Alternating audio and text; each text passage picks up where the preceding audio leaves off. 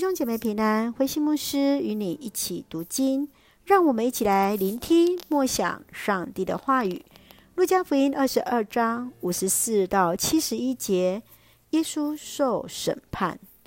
路加福音二十二章五十四到七十一节，耶稣被捕之后，彼得正如耶稣所预言的，在鸡叫以前三次不认主。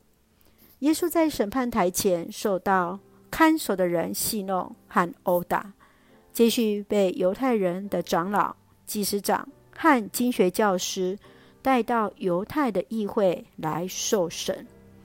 五十四到六十二节，彼得在餐桌前还对着耶稣说：“愿意与主一起坐牢，一起死。”耶稣直言他会三次不认主。当耶稣被捕后，彼得一直远远地跟着耶稣。在院子里，他被一个婢女和其他人认出，三次不认主。六十三到六十五节，耶稣受审前被那看守的人用言语戏弄、侮辱。六十六到七十一节，耶稣在犹太议会受审，他们质疑、质问耶稣是否就是基督，就是上帝的儿子。耶稣回应：“你们说我是。从今以后，人只要坐在全能上帝的右边了。”让我们一起来看这段经文与默想。请我们来看二十二章六十二节，彼得就出去痛哭起来。圣经中最美的人物刻画，就是真实的呈现人的信心与生命的状态。彼得在天主教当中贵为第一任的主教，圣经中在刻画他的部分尤其显著。他曾经是那十二门徒当中的班长，常常出席耶稣最重要的场合，常常是做那重要的发言。特别当耶稣提醒门徒们会离他而去时，他自信满满向耶稣宣告会跟随主到死。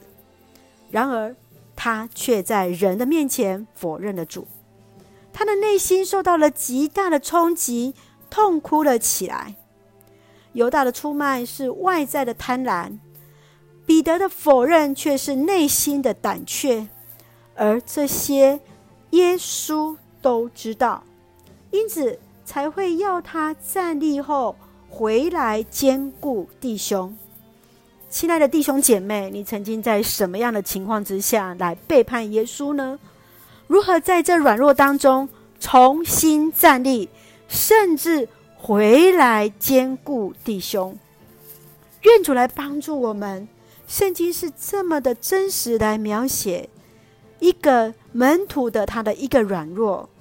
之后，我们也看到彼得最宝贝的地方是他如何悔改在耶稣的面前。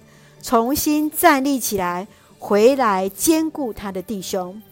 深愿主来帮助我们每一个人。也许曾经软弱，但是都要重新站立，甚至是回来坚固我们当中的弟兄姐妹。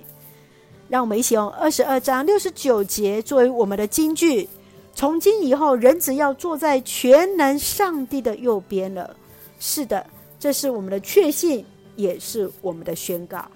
一起用这段经文来祷告，亲爱的天父上帝，谢谢主恩待赐福我们，使我们从主的话语与主连结。求主怜悯我们的软弱，曾经一再的在人前或人后否定了你。